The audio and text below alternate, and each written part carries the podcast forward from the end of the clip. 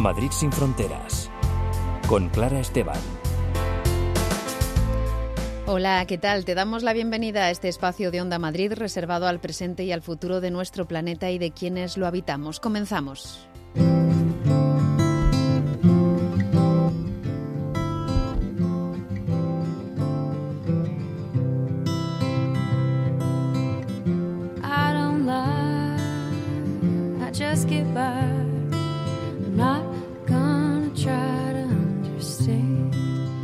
Nuestro programa de hoy vamos a adentrarnos una vez más en la tremenda realidad que es la trata y en concreto la explotación sexual de mujeres con la publicación de la memoria de Proyecto Esperanza Adoratrices, que nos explica, entre otras cosas, que las principales víctimas son mujeres muy jóvenes, entre los 18 y los 35 años. Además, hablaremos con Greenpeace del enorme impacto que tiene la moda rápida y barata en nuestro medio ambiente y de las alternativas para ser consumidoras más conscientes. También hablaremos con Fernando Olmeda, autor de El látigo y la pluma, una obra fundamental de la memoria histórica del colectivo LGTBI en el franquismo que se acaba de reeditar. Y desde Economistas sin Fronteras nos hablarán de la exclusión financiera de buena parte de la población por el cambio de modelo de la banca.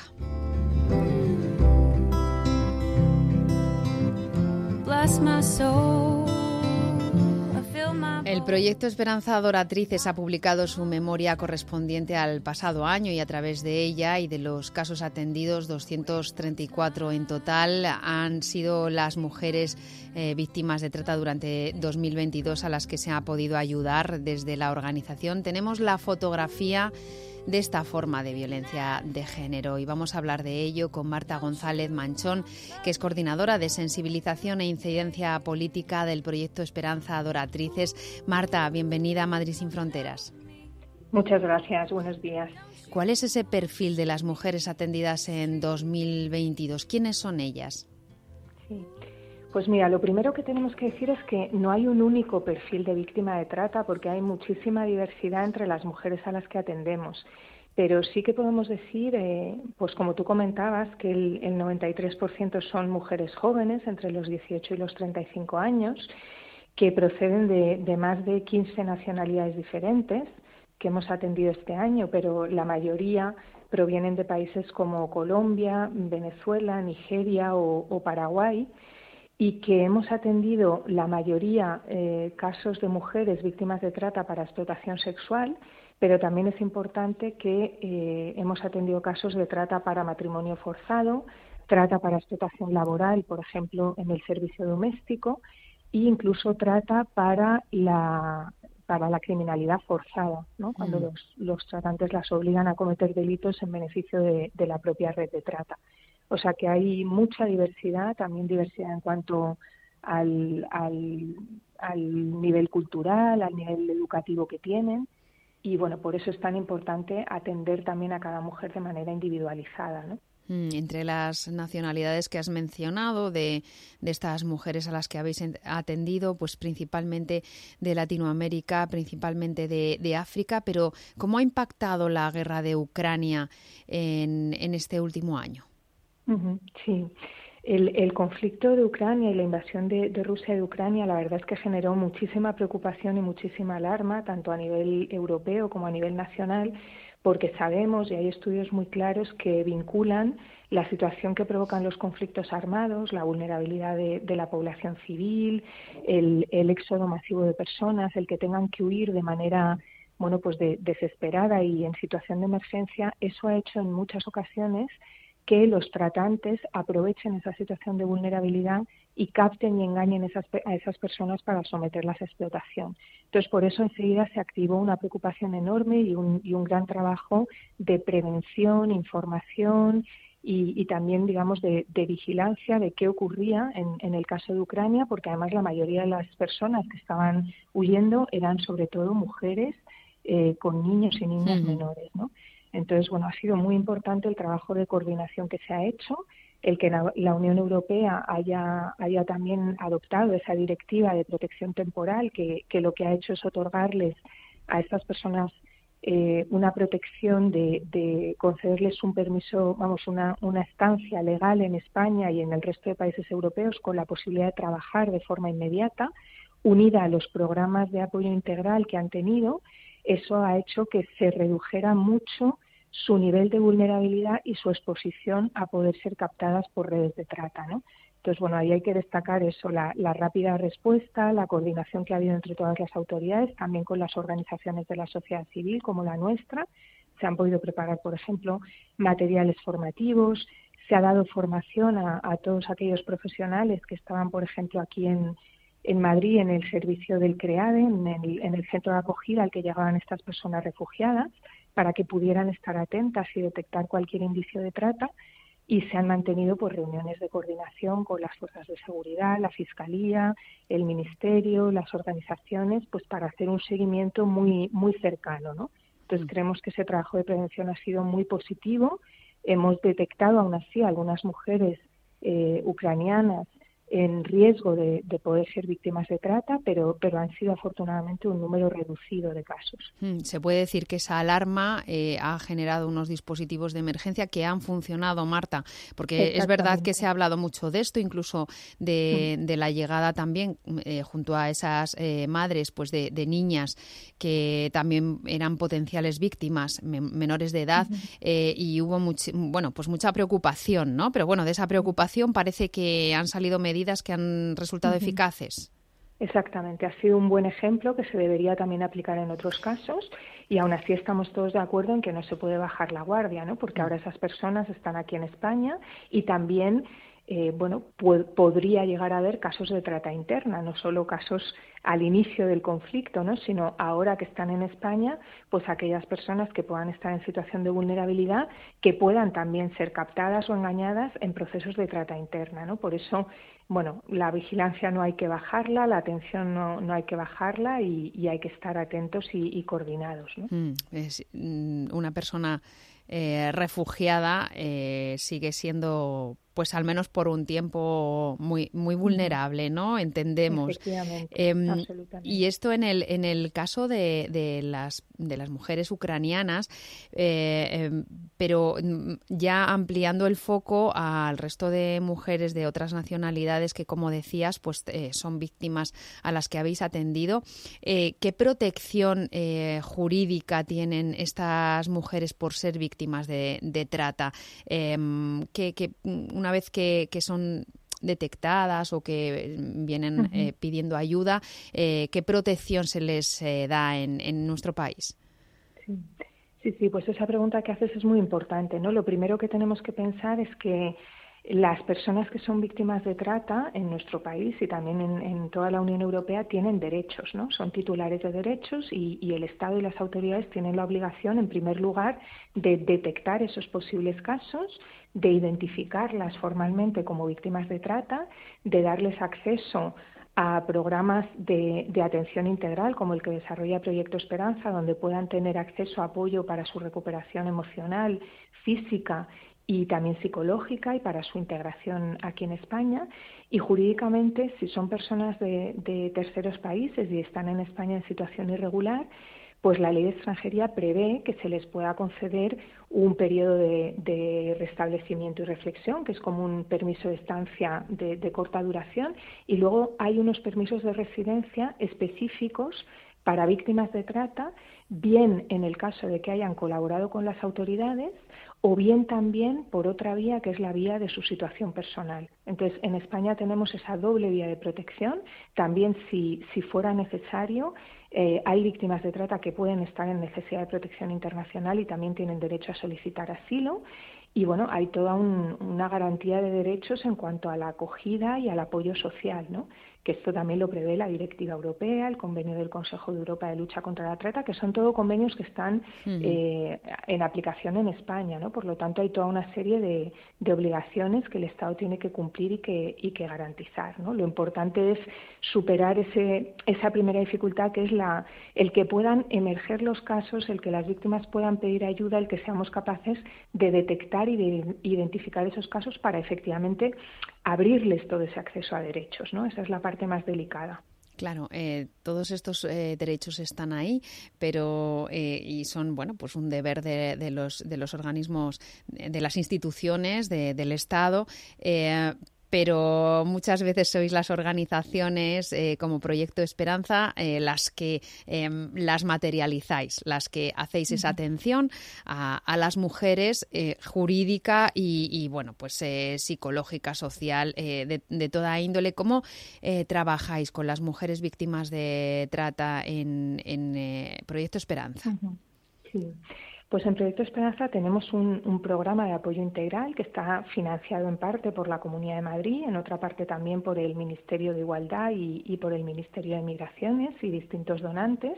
O sea que son programas con financiación también de, de las diferentes administraciones y tenemos tanto recursos de acogida porque hay mujeres que realmente lo primero que necesitan es un lugar seguro en el que poderse alojar, en el que poder descansar, en el que poder desde ahí mmm, decidir, entender su situación, entender sus derechos y poder tomar sus decisiones, ¿no?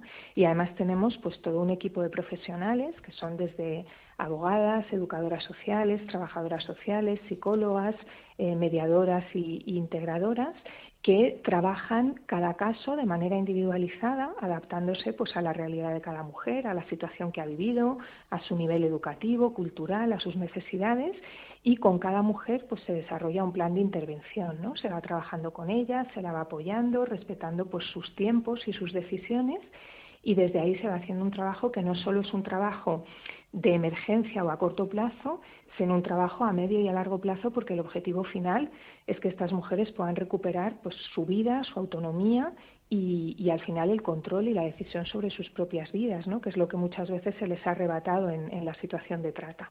¿Y cuáles son los eh, problemas que más eh, que se presentan con más gravedad en, en estas eh, víctimas que han pasado bueno pues por una mm, experiencia muy traumática. Eh, cuál es el, el, el mayor uh -huh. problema eh, para ellas es, es el miedo, eh, porque uh -huh. estamos hablando de, de, mafias que hay detrás, es eh, uh -huh. su inseguridad eh, jurídica, pues eh, el, el, tener, el, el, poder tener un, unos papeles en regla para poder, es el apoyo psicológico. No sé si también, Marta, es habitual que estas mujeres tengan menores a su cargo, que tengan hijos o hijas.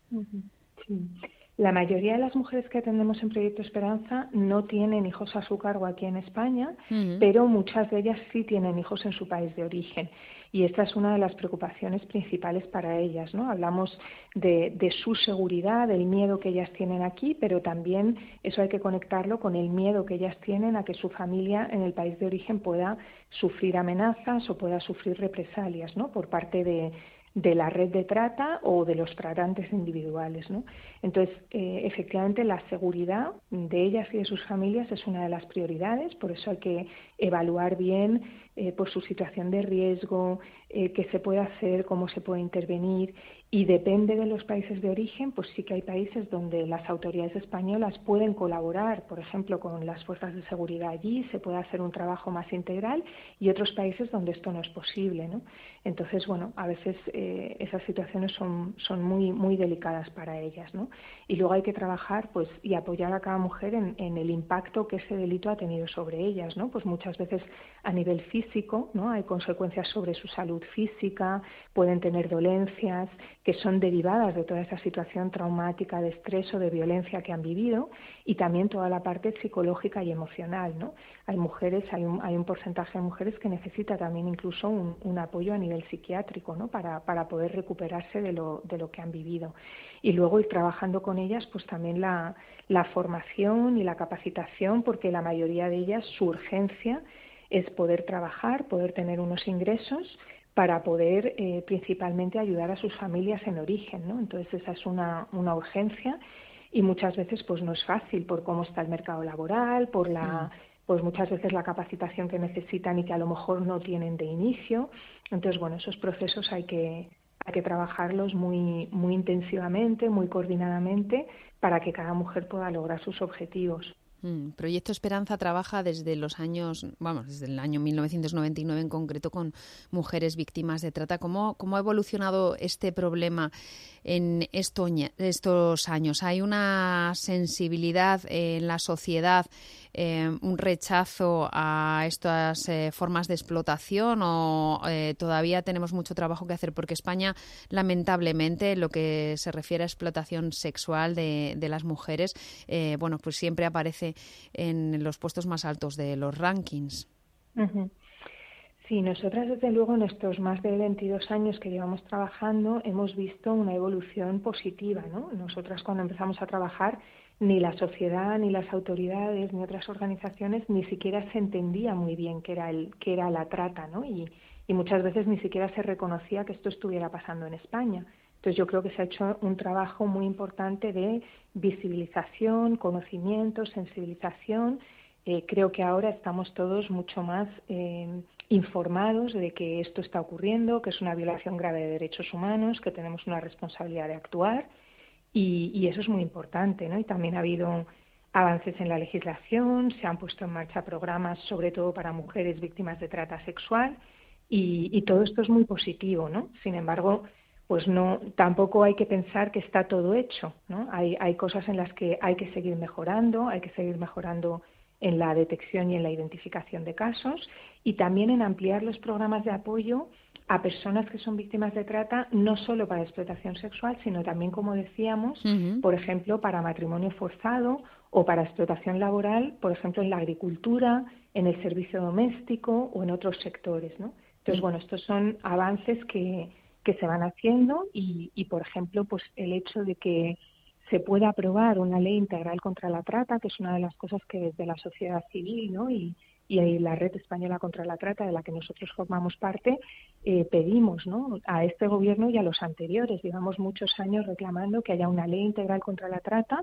Ahora mismo hay un anteproyecto de ley en el, en el Consejo de Ministros que esperamos que se pueda aprobar y que ojalá, antes de que termine la legislatura, pues esta ley integral pueda, pueda aprobarse, ¿no? Porque sería una herramienta muy útil y muy importante para, para, dar un paso de calidad en la lucha contra la trata y sobre todo en la protección a las víctimas. Mm, en estas, en otras, en estas otras formas de, de, de trata, eh, como, como has indicado, pues eh, en laboral o, matrimonios forzados, entiendo que sí, que, que son mujeres las la, la, mayoría de, la mayoría de las víctimas, también para el trabajo doméstico. Eh, estamos hablando de, de una violencia hacia las mujeres eh, principalmente, de una violencia de género, eh, mm, o, también hay hombres?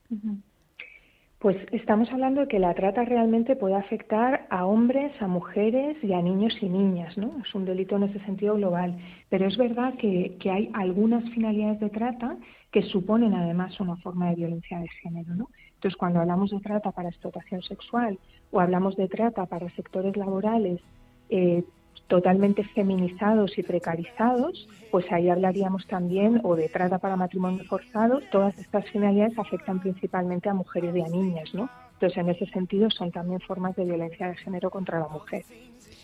Pues estos son los datos de la, del trabajo que durante el año 2022 y que en este 2023 sigue llevando a cabo Proyecto Esperanza Adoratrices. Marta González Manchón es su coordinadora de sensibilización e incidencia política. Muchas gracias, Marta, por hablarnos eh, una vez más de este eh, problema que poco a poco, pues mm, efectivamente va haciendo la sociedad eh, suyo, eh, pero del que todavía tendremos que hablar eh, lamentablemente pues mucho más. Gracias, Marta.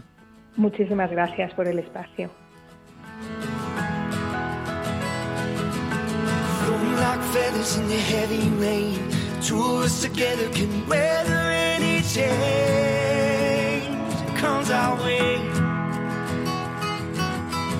Nothing here even feels like home.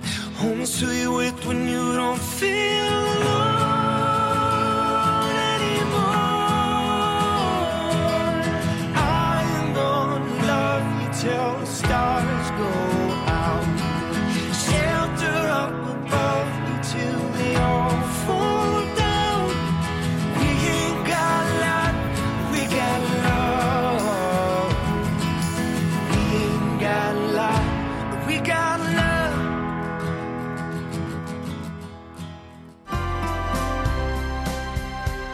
Madrid sin fronteras con Clara Esteban. Las madrugadas de sábado a domingo a las 12 de la noche, el tiempo se para en Onda Madrid para disfrutar sin prisas de una buena conversación. ¿Puedo contar una Sí, anécdota? hombre, Yo quiero ser sí, como lo, bueno, Lolita. lo bueno que tenemos aquí es que tenemos tiempo. Tiempo para aclarar las cosas. Cuando yo, me- cuando yo ya conocí a mi chica y, y tuvimos hijos, ya mi vida se había pacificado bastante después de haber estado cabalgando a lomos de la noche madrileña durante muchos años. y ya había, me había bajado de, Del caballo. Sí, bueno, no, no me entendáis mal. Porque la radio es el medio más adecuado para disfrutar del placer de charlar. Ha sido un placer, Un la placer. charla que hemos mantenido. La regadera, además, qué nombre más me ha indicado para Buñuel y todo esto. Muy surrealista, ¿verdad? La regadera, algo más que una entrevista, con Isabel García Regadera, en Onda Madrid.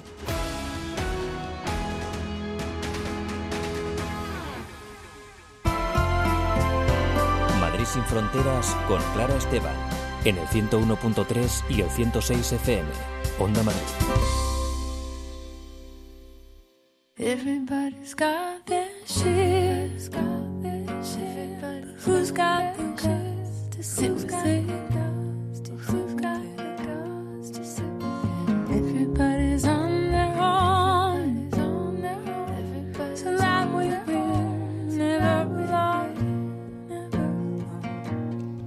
La moda rápida es un tremendo problema para el planeta. Comprar ropa barata que se usa durante muy poco tiempo y después se tira. El consumo de recursos, la contaminación para su fabricación y más tarde el vertido y los microplásticos que permanecen cientos de años en el planeta deben llevarnos a una reflexión y hoy nos va a acompañar en esa tarea Celia Ojeda, que es responsable de biodiversidad de Greenpeace. Celia, bienvenida.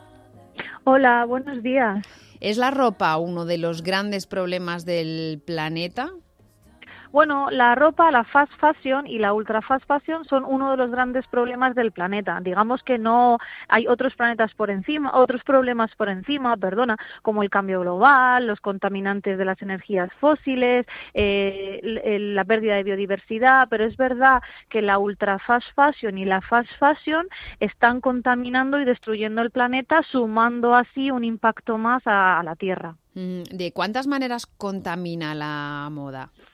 Bueno, pues podríamos incidir principalmente en tres. Una serían las emisiones, generan el 10% de las emisiones de gases de efecto invernadero, principalmente por toda la moda eh, que se hace en unos países, se mueve a otros, también hay que mover las materias primas, es decir, hay muchísimo movimiento, ¿no? Y esto genera el 10% de las emisiones de gases de efecto invernadero. Por el propio Luego- movimiento de las eh, de unas telas que van a la fábrica, de luego la- las eh, prendas confeccionadas que Claro. van desde eh, países asiáticos, in- in- entiendo, ¿no? Mayoritariamente. Claro, por toda la globalización, no solo las telas, los botones, las hebillas, los cueros y luego la propia energía que necesitan las fábricas para producir estos estos productos, ¿no? Este pantalón, esta camiseta final. Es decir, son dos, los movimientos, o sea, la- el transporte y la energía que necesitan las fábricas para pro- su producción, que obviamente no es de energías limpias. Mm, Aquí estamos hablando de emisiones, de Emisiones. efecto invernadero.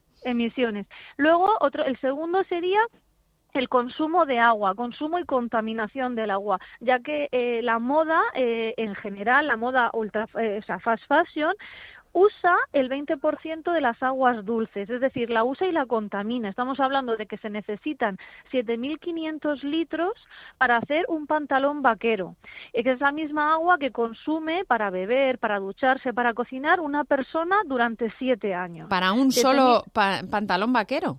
Para un solo va- pantalón vaquero se necesitan 7.500 litros y además cuanto más clarito, que es los lavados que se hacen, más agua, o sea, más cantidad, ¿no? Esa sería la media.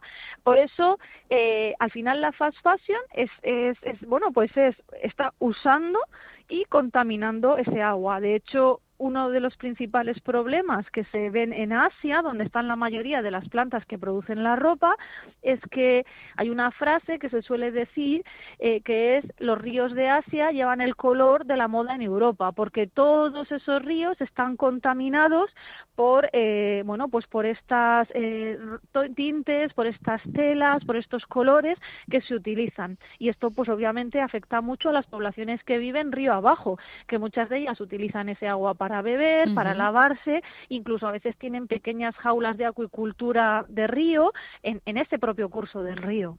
Mm, Esta sería otra de las derivadas, la contaminación del agua y el consumo de agua.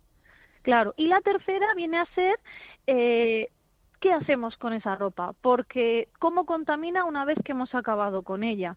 Eh, y ahí tenemos muchas derivadas, pero el principal problema es que tenemos tanta ropa que está hecha para tirar y dura tan poco, es de tan mala calidad, que cuando la tiramos eh, el, sistema de reciclaje ha tocado tal techo que no se puede gestionar. Entonces acaba tirada en vertederos, incinerándose y contaminando.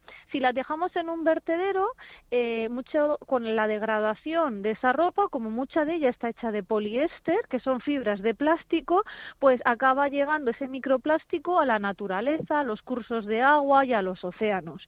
Y si la incineramos, pues todos estos productos tóxicos que suelen tener de la fast fashion y la ultra fast fashion, pues evidentemente afectan a las comunidades cercanas de esa incineración. Y luego la gestión en sí. Hay tanta ropa que podríamos vestirnos por los próximos 10 años, 10 o 20 años, pero claro, la tiramos y por tanto está ahí dando vueltas y hay que gestionarla y es un residuo pues peligroso porque al final está afectando al planeta y a la biodiversidad. Así que no debemos quedarnos con la idea de que cuando tiramos nuestra ropa a un contenedor para ropa ya eh, estamos cumpliendo y estamos eh, haciendo nuestra parte. Hay que ir más allá. Hay que ir más allá, es decir, es verdad que hay contenedores que sí que hacen esa parte, pero como hay tanta ropa es muy difícil gestionarla. Y como consumidores creo que tenemos que tomar unos pasos más adelante, pues verdaderamente ver si podemos darla a alguien eh, que la vaya a utilizar, si podemos intercambiarla con alguna persona que también la vaya a utilizar, si podemos repararla, ¿no? Eh, Y darle una segunda vida, o si podemos eh, decidir que realmente la queremos y reutilizarla. Pero también hay que dar un paso antes, que es si no lo necesitas, no lo compres. Y es verdad que es muy difícil, es muy difícil y a mí también me pasa. Resistir. eh, resistir a los impulsos. ¿Cómo no Mm. vamos como a ver el marketing de la ropa y el tener unas sandalias nuevas en verano y unos zapatos nuevos en invierno y un abrigo nuevo cada invierno? Es muy difícil porque para eso está hecho el marketing. Claro. Pero para eso también tenemos que ser conscientes de realmente lo necesito, tengo otro similar en mi armario, puedo reutilizar el que ya tengo y a lo mejor darle una segunda vida, puedo ver que alguien me ayude a cómo combinar las cosas de manera diferente y poder utilizarlas más.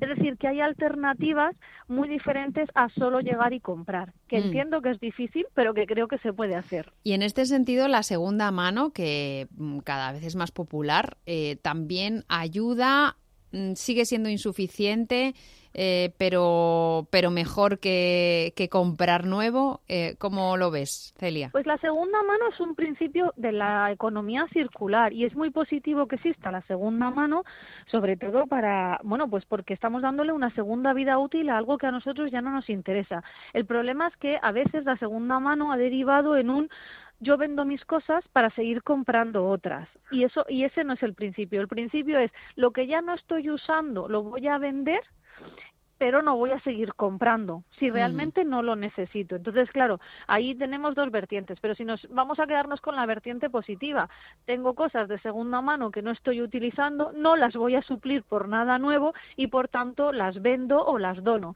Es cierto que para Greenpeace lo mejor de la segunda mano es que se quede entre las propias usuarias, consumidoras y consumidores de la moda, que sea como un negocio de economía circular que aparezca y que además fomente pequeños negocios.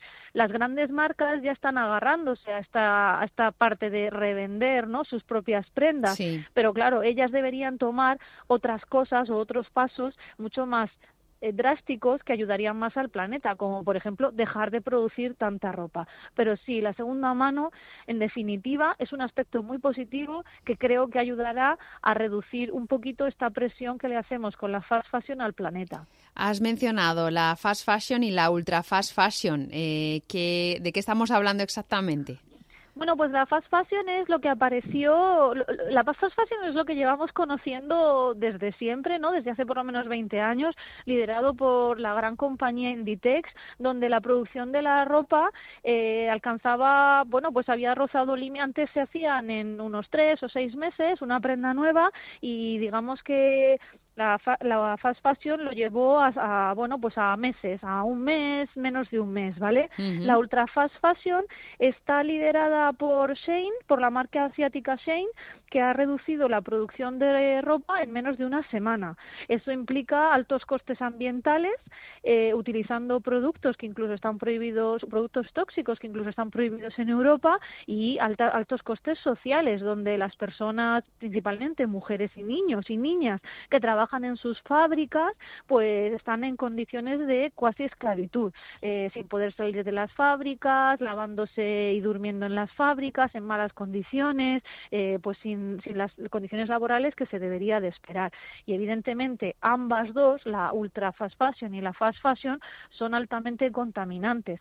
Por eso siempre desde Greenpeace decimos si no lo necesitas, no lo compres, busca las alternativas y si no, está la alternativa que es la slow fashion, donde la gente que produce esos, esa jersey, ese pantalón, esa ropa, tienen mucho en consideración las condiciones ambientales y sociales bajo las que producen. Mm, Ahí tenemos y no podemos olvidar nunca que el coste también es de, de derechos humanos eh, a esos trabajadores y trabajadoras, también niños y niñas, mano de obra infantil que está detrás de esta ropa eh, tan barata, de baja calidad y que cambia eh, exactamente de cada semana. Tenemos una colección nueva. Eso no, no sale gratis. Eh, ¿Qué medidas deberían tomarse a nivel legislativo eh, en, en este sentido, Celia? Bueno, pues habría principalmente dos. Las, mayor, las más principales son una es exigir a las empresas, produzcan donde produzcan,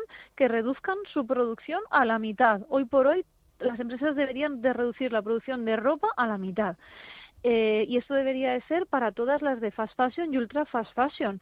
Es decir, no podemos seguir produciendo. Y la siguiente, a lo mejor más importante, sería también eh, eliminar y obviamente multar todas estas técnicas de greenwashing que están confundiendo a las personas consumidoras y que son medidas eh, grises, ¿no? O intermedias, porque que toman las empresas para no tomar medidas de una verdadera economía circular, para no dar esos pasos valientes que pueden apoyar y salvar el planeta eh, y que además encima lo que nos hacen es eh, seguir haciendo un business as usual eh, con un etiquetado verde que es mentira. Claro, vamos a comprar ropa y de pronto vemos una prenda que tiene una etiqueta de responsable o de ecológico, de sostenible. Y bueno, pues con nuestra buena voluntad elegimos esa. Pero eh, lo hemos hablado muchas veces en este programa, hay que tener cuidado con esas etiquetas que, pueden ser ese greenwashing, ese lavado, ¿no? Mm, Ese blanqueado que hacen en las, marcas para hacer pasar por lo que no es eh, su, su producción, ¿no? Sí, al final esta producción, por ejemplo, la moda, eh, la- las, las etiquetas Conscious o Join Life, de Conscious de H&M, Join Life de Zara, eh, o incluso una que ahora mismo, perdonad, pero no recuerdo, de Decathlon, que también habla, eh, tiene un etiquetado así parecido verde, ya han sido eh, llamadas la atención por la Unión Europea porque no son etiquetas realmente verdes, no, no estaban produci- ofreciendo un producto sostenible eh, y estaban incurriendo en greenwashing. No son multadas porque hoy en día no hay una legislación para que se las multe, pero han tenido que retirar o tienen que retirar ese etiquetado. Eh, ¿Qué pasa? Que si ese etiquetado ha estado en el mercado durante cinco años, ya han hecho un mal a las personas consumidoras porque ya creemos, es muy difícil ahora ver ¿no? que ese etiquetado no era sostenible porque ya han hecho ese daño que nuestra mentalidad ha quedado reflejado como algo sostenible cuando no lo era. Pero para porque es muy difícil y para, para eso está el greenwashing, ¿no? El greenwashing es un marketing para vendernos algo que es verde y sostenible, pero no lo es. Y evidentemente el marketing en sus técnicas es muy bueno, las, las casas, las casas, las marcas de ropa lo saben, de ropa y de otras cosas lo saben, y por eso nos confunden. Entonces, para que la gente tampoco, que nos esté escuchando, tampoco se sienta culpable, porque evidentemente está hecho para engañarnos, eh, nosotros siempre decimos que Cuando vas a una tienda de ropa y hay 40 camisetas iguales y sabes que esas 40 camisetas se repiten en varios sitios en tu ciudad, se repiten en varios puntos de- del país y en varios puntos del planeta, eso no es sostenible, eso no es una producción sostenible. Mm. Entonces, eso ya nos puede indicar lo que es. Luego hay que mirar muy bien dónde se ha ido producida esa ropa. Si ha sido producida en lugares fuera de Europa, en Asia, ya tiene unas consecuencias ambientales. Y luego también pensar que cuando nos dicen que ha sido que son fibras recicladas o que es poliéster reciclado Sí. o que viene de una botella del mar, pues al final no deja de ser poliéster que cuando que suelta microplásticos en cada lavado. Por eso, como es muy difícil, por eso nosotros siempre decimos que las para nosotros los pasos principales son si no lo necesitas, no lo compres, pensarlo dos veces, eh, buscar alternativas como la reparación, la reutilización o el intercambio, ¿vale? Que lo intercambies con alguien. eh, eh, y luego, eh, y si ya realmente lo necesitamos y es algo que realmente queremos, buscar en la segunda mano o buscarlo en la alternativa sostenible. Y en el comercio justo también. Sí, claro, claro, por sostenible entiendo yo también, claro, comercio justo. La comercio parte además- ecológica y la parte eh, también de derechos social. humanos. Por supuesto, la parte ecológica, la parte social, e incluso a lo mejor es menos sostenible comprar en una tienda de barrio porque evidentemente no tiene por qué ser sostenible, pero bueno, también tiene su parte social, Claro. que igual también podemos darle una vuelta y me parece muy positivo antes que comprar en una gran marca, comprar en una pequeña tienda de barrio, porque también estamos dando vida a nuestro barrio y a nuestra ciudad. Son, o sea, son cosas positivas.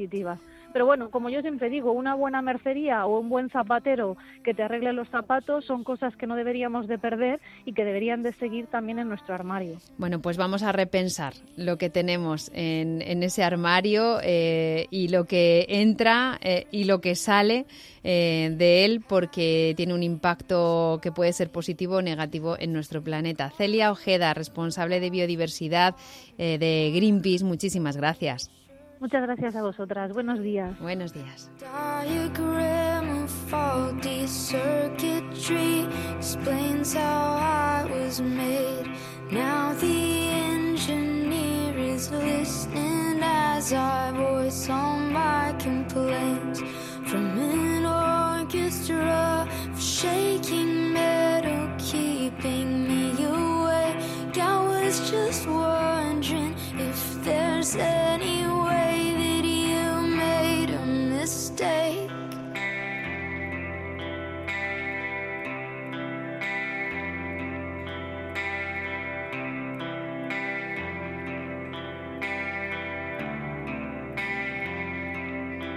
Cause I miss you the way that I miss nicotine. If it makes me feel better, how bad? Well, I heard there's a fix for everything. Well, then why, then why, then why, then why?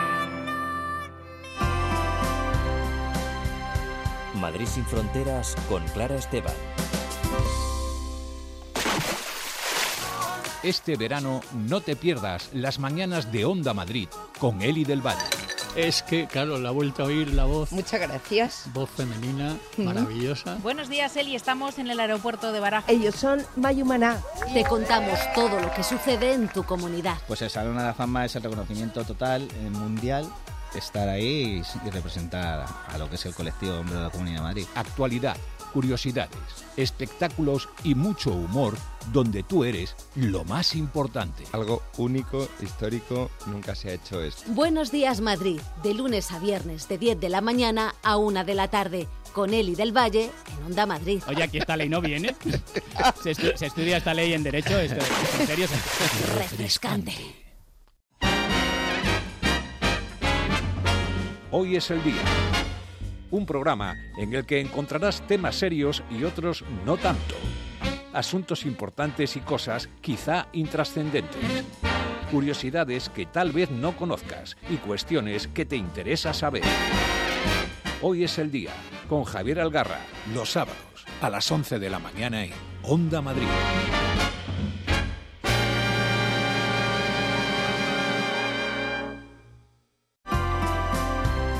Madrid sin fronteras con Clara Esteban. Onda Madrid.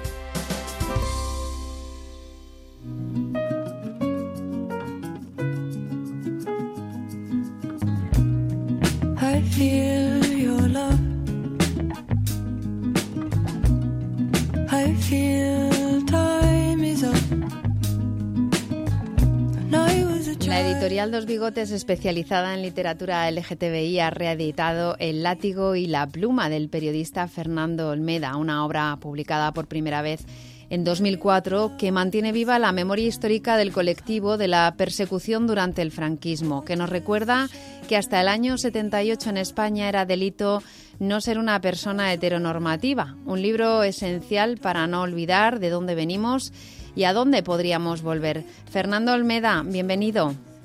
Hola, ¿qué tal, Clara? Pues eh, encantada de repasar contigo, bueno, pues todo aquello que, tiene que ver con, con años eh, que pertenecen al pasado, pero, pero que no debemos olvidar por si acaso. Casi 20 años después de la publicación, en el momento en el que estaban haciendo la ley del matrimonio igualitario, en ese momento eh, decides hacer este ejercicio de memoria junto con sus protagonistas. Fernando, ¿cómo fue? Pues eh, así fue. Coincidió la lucha eh, social por la ley de matrimonio igualitario, que finalmente aprobó el Consejo de Ministros en octubre de 2004 y luego el Congreso el 30 de junio de 2005.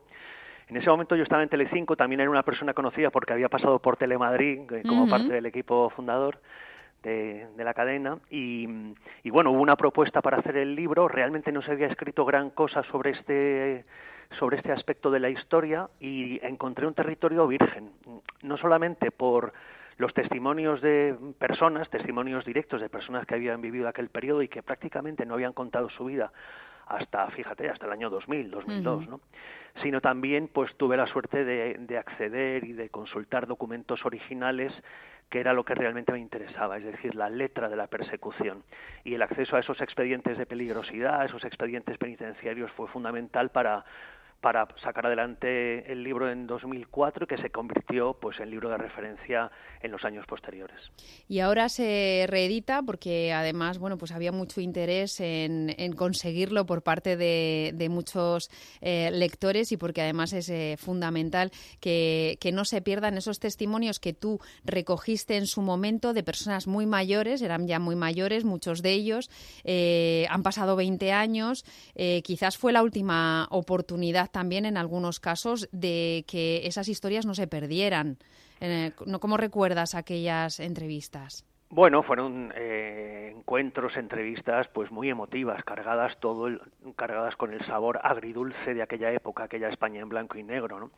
Porque realmente hubo episodios de persecución, episodios muy dolorosos en los que la gente era detenida, juzgada y condenada simplemente por el hecho de ser homosexual.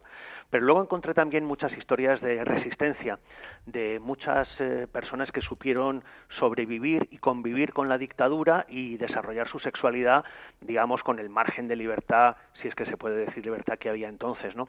De tal manera que yo creo, fíjate, que El látigo y la pluma es un libro para todos los públicos. Yo creo que eso es interesante trasladarlo. Es un libro de historia, con, con, muchos testimonios y muchos documentos que al final eh, va a interesar eh, no solamente a la gente que vivió aquella época, que le va a traer muchos recuerdos, ¿no? sino también a gente joven, gente joven que quizá no, no ha conocido en profundidad, porque no lo ha vivido, evidentemente, aquella época y lo que vino después, la transición, etcétera, y quizá puede tener interés para explicarse mejor, digamos, el presente, es decir, conocer el pasado para entender mejor el presente y de alguna manera construir juntos el futuro. Claro, es, eh, también es lo que dice Bob Pop en el prólogo, dice que si no hacemos una comunidad fuerte en este tiempo de entreguerras, de violencia de baja intensidad, no tendremos refugio cuando vuelvan contra nosotros, que volverán. Él piensa que, así será y algunos, eh, bueno, pues algunos mm, argumentos que, sobrevuelan en las redes sociales y, en los discursos, pues eh, nos hacen temer que pueda ser así eh, y hay que estar fuerte. Esa comunidad que también de gente joven que al leer este, este libro descubrirá pues aquella ley de peligrosidad social, esa ley de vagos y maleantes que era mm, por la que a cualquier persona podían detener en, por la calle, eh, pues por ser homosexual, por ser eh, lesbiana, trans, eh, personas no heter- heteronormativas. Y, qué pasaba después? ¿Cómo eran esas, detenciones? Eh, ¿Cómo era la de- la- el llevarte a la Dirección General de Seguridad aquí en Madrid, donde está la sede de, de ahora de- mismo del Gobierno de la Comunidad de Madrid? ¿Qué, ¿Qué es lo que les ocurría a esas personas cuando iban paseando tranquilamente por la calle? Seguro que las personas mayores que nos escuchan eh, lo recordarán y los jóvenes que nos escuchan pues también deberían eh, pon- ponerse en la piel de aquella época, de las personas que vivían en aquella época, aquella España en blanco y negro, ¿no? En la que realmente muchas personas tenían que llevar una doble vida no solamente en lo relativo a su comportamiento, sino incluso a los códigos de vestimenta eh, y, como es natural, los lugares que se frecuentaban, etcétera. ¿no? Eh, la ley de vagos y maleantes se eh, endureció en el año 1954, luego fue sustituida por la ley de peligrosidad de 1970 y al principio pues era, las personas eran detenidas porque de alguna forma pues a- eh, ejecutaban lo que entonces se llamaba actos de ayuntamiento carnal contra natura, ¿no? Eh, imagínate cómo era la Mm. terminología de entonces. Y, y bueno, eh, en, en todo ese periodo tan largo, pues eh, lo que se pretendía era reeducar, reeducar, imagínate, ¿no? Reeducar a personas que en principio eran enemigos, luego fueron delincuentes, luego enfermos y finalmente peligrosos. Y esta era un poco la nomenclatura, esto era la terminología que se utilizaba en aquella época, ¿no? Para, señalar a las personas que, como tú dices, pues vivían eh, o, o deseaban vivir la vida conforme a sus principios y a sus deseos, y en estos casos que estamos hablando, diferentes al mayoritario, ¿no? A la, a la, sexualidad mayoritaria. Entonces, bueno, fue una época muy difícil, de muchos silencios, de mucha ocultación, de mucho miedo, de tal manera que eh, como señalas en la, en la pregunta, nos conecta eh, directamente con la realidad actual. Es decir, que muchas personas jóvenes pueden pensar que, mm, que todo lo que tenemos ha caído del cielo, ¿no? Como que nos ha venido dado de pronto porque hemos tenido una gran suerte de vivir en España y es el producto de mucha gente que ha luchado, mucha gente que se ha quedado en el camino y mucho empuje por parte del movimiento asociativo y del conjunto de la sociedad que defiende los derechos LGTBI, ¿no? Eh, los derechos LGTBI son derechos humanos y por tanto su defensa nos corresponde a todos. Y yo creo que esto es un mensaje importante porque efectivamente nos encontramos ahora pues con determinados eh, discursos de odio que están capilarizando a nuestra sociedad y no solamente los discursos, sino también las acciones concretas.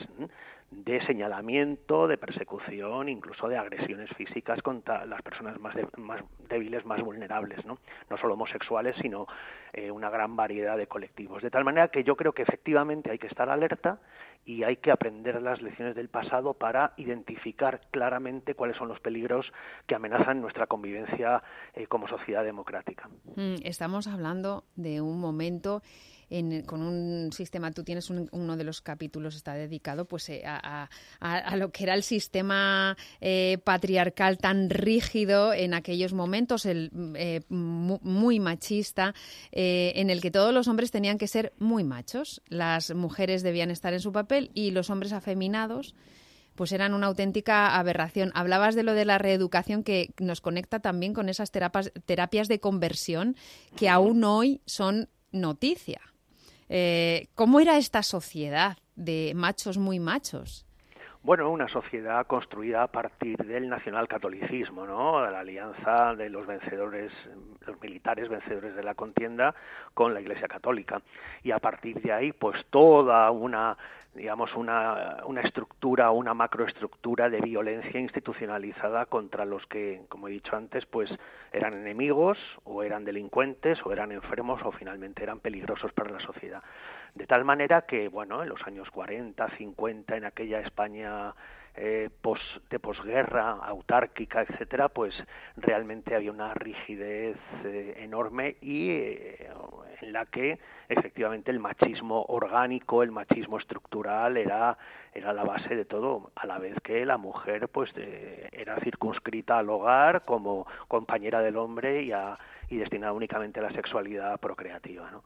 Lo interesante es que, bueno, como, como, como comento en el látigo y la pluma, pues eh, el régimen no pudo poner puertas al campo. Uh -huh y en cierta medida la libertad individual y luego el movimiento colectivo, ¿no?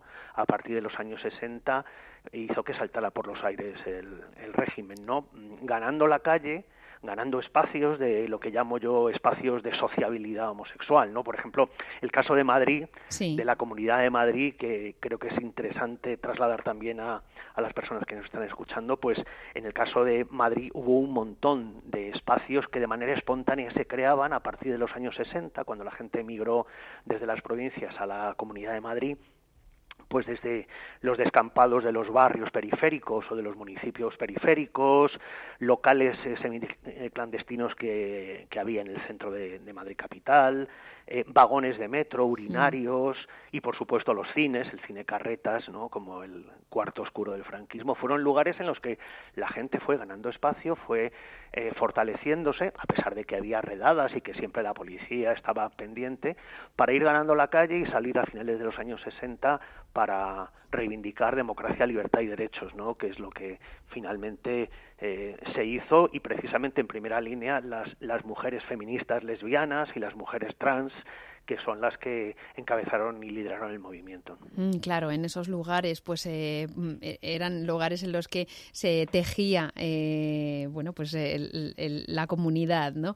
Y, y, y, gracias a esa fortaleza, esas pequeñas fortalezas, pues eh, se pudo salir a la calle y el y también había un reducto muy importante que era el de la cultura, ¿no? La cultura era un espacio y el arte, ¿no? Muchos muchos artistas se, se pudieron manifestar eh, tal y como sentían en, en, en, los escenarios y en el arte, ¿no?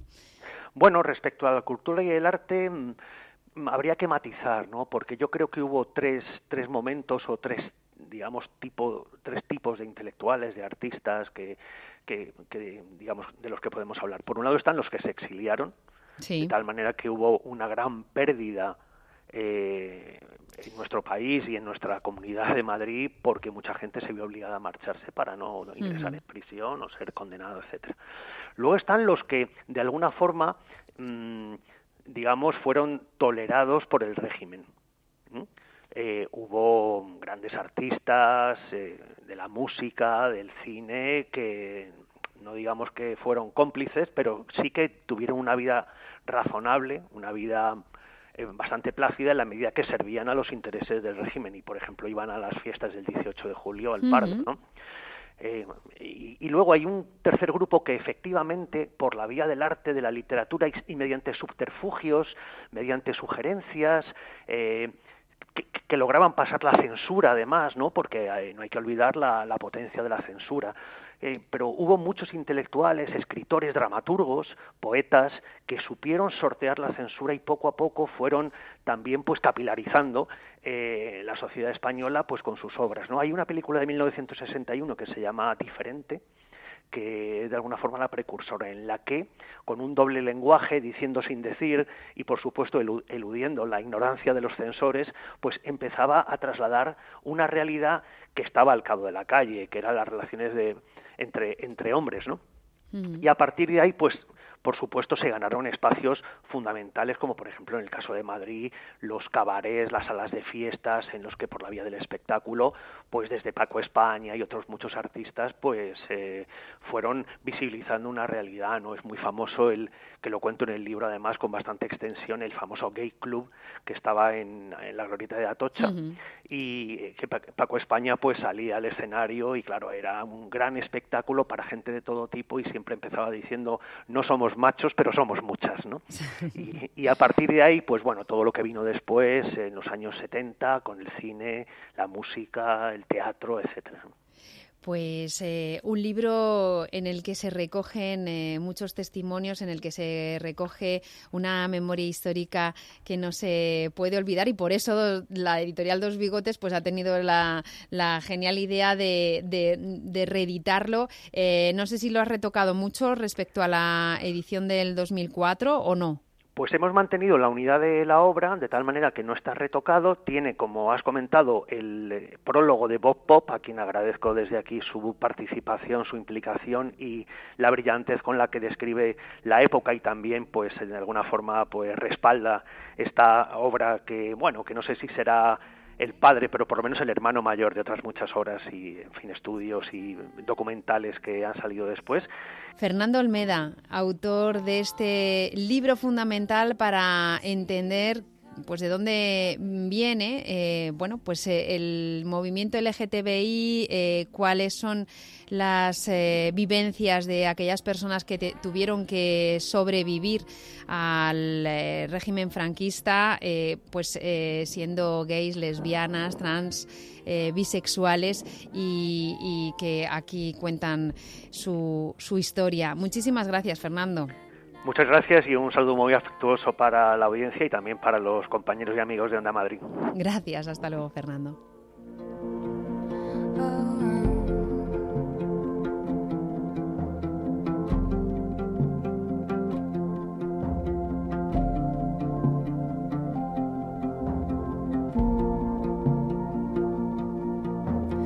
Lover, you may cause me tears, drag me through the best of years. You never know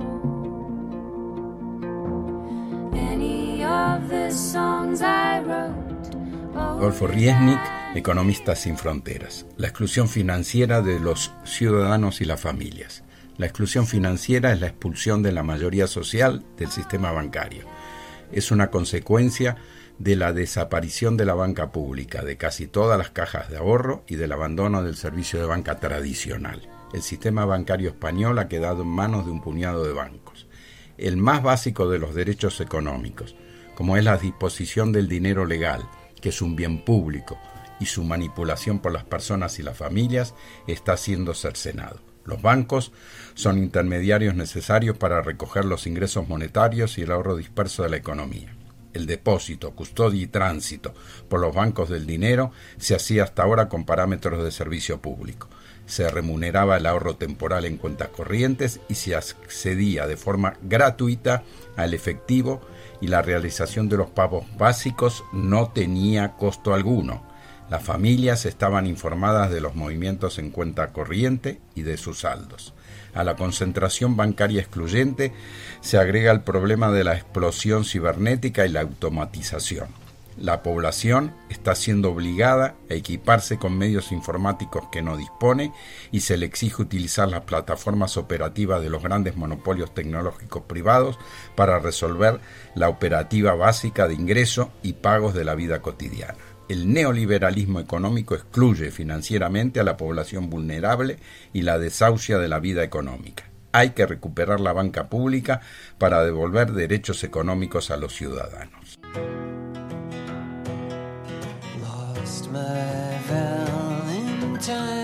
Pues así termina nuestro programa de hoy. Gracias por acompañarnos y que tengas una feliz semana. wait